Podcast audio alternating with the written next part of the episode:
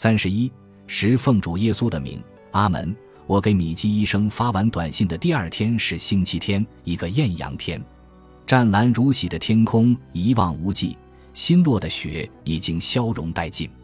我几乎一整天都待在户外，享受着治疗之后的两天休息时光。布什内尔医生终于证明了，他们不是在取我的性命，证明了这只是一种极其深的诱导性昏迷。他们只不过是差一点儿就取了我的性命。下午，我陪我家小型澳大利亚牧羊犬可可玩扔球的游戏。可可简直天生无脑，要么就是他虽然长了个脑子，却只有三种运转模式。凡是靠近他守护的羊群的东西，他要么搂着，要么护着，要么进行攻击。最后一个模式下的可可简直是个好战分子，而且年纪越大越厉害。之前我说过。每当我把它从笼子里放出来给它喂食的时候，它都会一边尖叫，一边身子腾空跳得老高。可可已经十岁了，自打我离婚之后，我就一直一个人照顾它。六年前我提出分居的时候，我前夫对我们当时养的两条狗没有表现出丝毫的兴趣。我不清楚为什么，他从来没有提出来要遛遛狗或者陪陪狗，也没有争夺共有的监护权。他就那么直接退出了他们的生活。我们养的另一条狗，一条叫查克的混种狗，就比可可更在意我前夫的离开。查克很可爱，鬼灵精怪的，是我网站上的名角。因为我经常发一些让他头顶着千奇百怪的东西的照片，比如麦片盒子、花生酱的罐子、啤酒瓶等等。乔恩离开以后，查克备受打击，身体健康每况愈下，情绪也一落千丈。我很想念那个小家伙。二零一五年他去世以后没多久，我就开始波士顿马拉松比赛的训练了。我也是到现在才明白这之间的关系。我太爱那只狗了，非常非常想念它。后来一块又一块的多米诺骨牌倒下了，一直到我走上了那个轮床。可可没有情绪，他有的是职责。情绪让人分心，他羊群方圆五百码内的所有活物都可以让他分心。他的羊群自然包括我和我女儿，但当我们跟家人朋友在一起的时候，这个范围也会跟着扩大，会包括所有人，仿佛他来地球上的使命就是为了保护我们。当我们走进家门的时候，他就会狂吠，发出震耳欲聋的胜利的叫声，仿佛在说他没有失去我们。可可对扔球游戏的热爱甚至超过了对食物的爱。那天下午，我就在后院跟他玩扔球的游戏。用的是黄色的曲棍球。经过七年的研究，我终于找到了可可没办法毁掉的唯一的物件。母亲给我发信息，问能不能跟我聊一聊。她有些话想跟我说。可可刚刚把球叼回来给我，我捡起来往后廊的台阶上走去。这台阶直通丽塔房间的推拉门。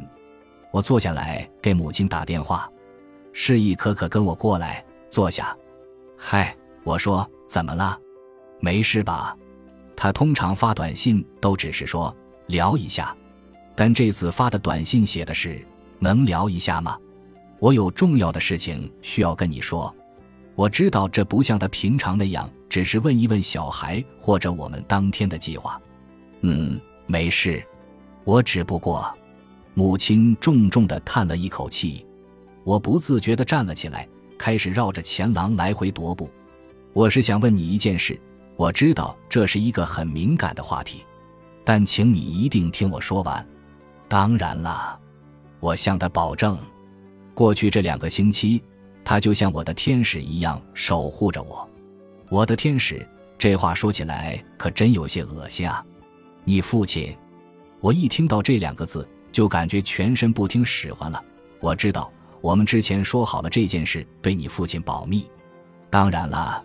不一定是绝对保密，但你知道我的意思。我们不想听他的意见。我说他完全没必要知道。我知道没必要让他知道。母亲表示同意。但是当他给我打电话问我过得怎么样的时候，我甚至不知道该对他说什么。我是说，我最近大部分时间都是在那个治疗中心度过的。我知道。我说，一股熟悉的负罪感向我袭来。希瑟。每次你失去意识的时候，罗布都会在旁边陪我。这我知道。但是整件事让我感到难以置信的孤独。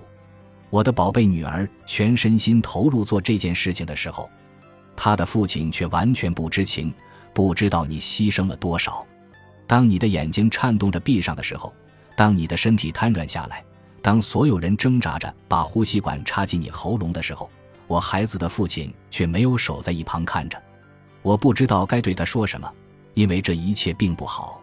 真对不起，我说。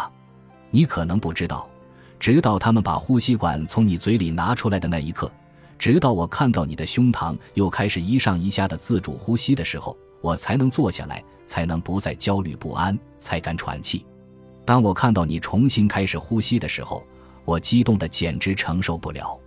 那一刻的解脱几乎让我晕厥。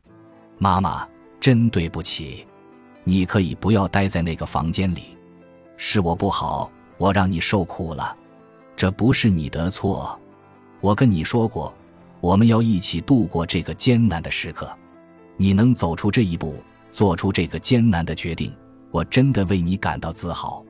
你能接受这次治疗，是多么勇敢啊！我很荣幸自己能待在那个房间里，我想待在那里。他的声音有些颤抖了。只是今天早上我起床的时候，突然意识到，看着你经历这些，这对我产生了如此大的影响。这是一件沉重的事情，太沉重了。但是我还是很高兴能待在那个房间里。我当然是想让你在那儿的。如果把这件事告诉我爸爸，能减轻你的负担，那么我很乐意给他打个电话。一想到要给父亲打这个电话，我有点幸灾乐祸了。我很乐意给他打电话，跟他说最近这十天里，我每隔一天就接近死亡一次。然后趁着他吓得还没回过神儿的时候，我或许可以顺便告诉他我做的其他不光彩的事儿。你愿意做？为了我？母亲问道。妈妈，为你，我愿意做。我向他保证，我今天下午就给爸爸打电话。还有一件事。他说：“还记得之前我们说过要让你哥哥和姐姐来看你治疗的事儿吗？”我记得，我们讨论过那件事，因为我们家遗传的抑郁和焦虑也影响了诸多孙辈，我的外甥、外甥女、侄子、侄女，还有我女儿。那你跟他们说过了吗？母亲问我。我还没有，我担心万一这不管用，那可怎么办？所以只字未提。不过。我觉得这真的有用，我跟他们说过了。母亲说，他俩都愿意明天请假跟我们一起去。明天，啊，这么快？我惊讶地说：“好的，他们能来，那太好了。”好的，我给他们打电话，把一切都安排好。可能我们都到你家集合，然后开车一起去。没问题，我说，我这就给爸爸打电话。我得先深吸几口气，或者先来几杯龙舌兰壮壮胆。谢谢你。电话那端，母亲轻声说：“我太为你感到骄傲了。”还有件事，妈妈。什么事？他问。我感觉很好，我感觉跟以前不一样，完全不一样。你什么意思？怎么说呢？我感觉自己想笑，想跳起来转圈圈。我甚至有点想躺在草地上，沐浴着阳光，呼吸着空气，享受活着的时光。你能明白吗？嗯，我能。他说：“你知道吗？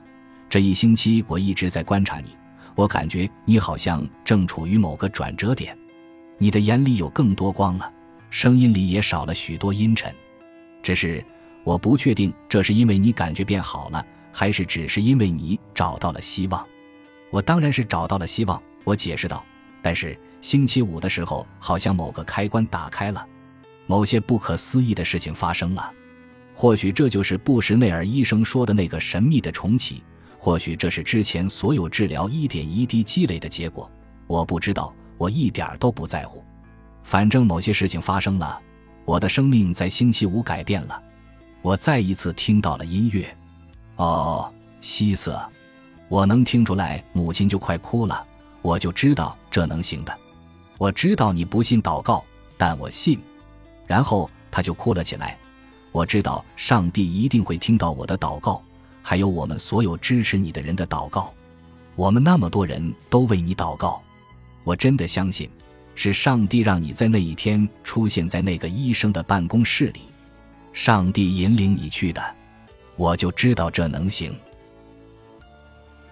本集播放完毕，感谢您的收听，喜欢请订阅加关注，主页有更多精彩内容。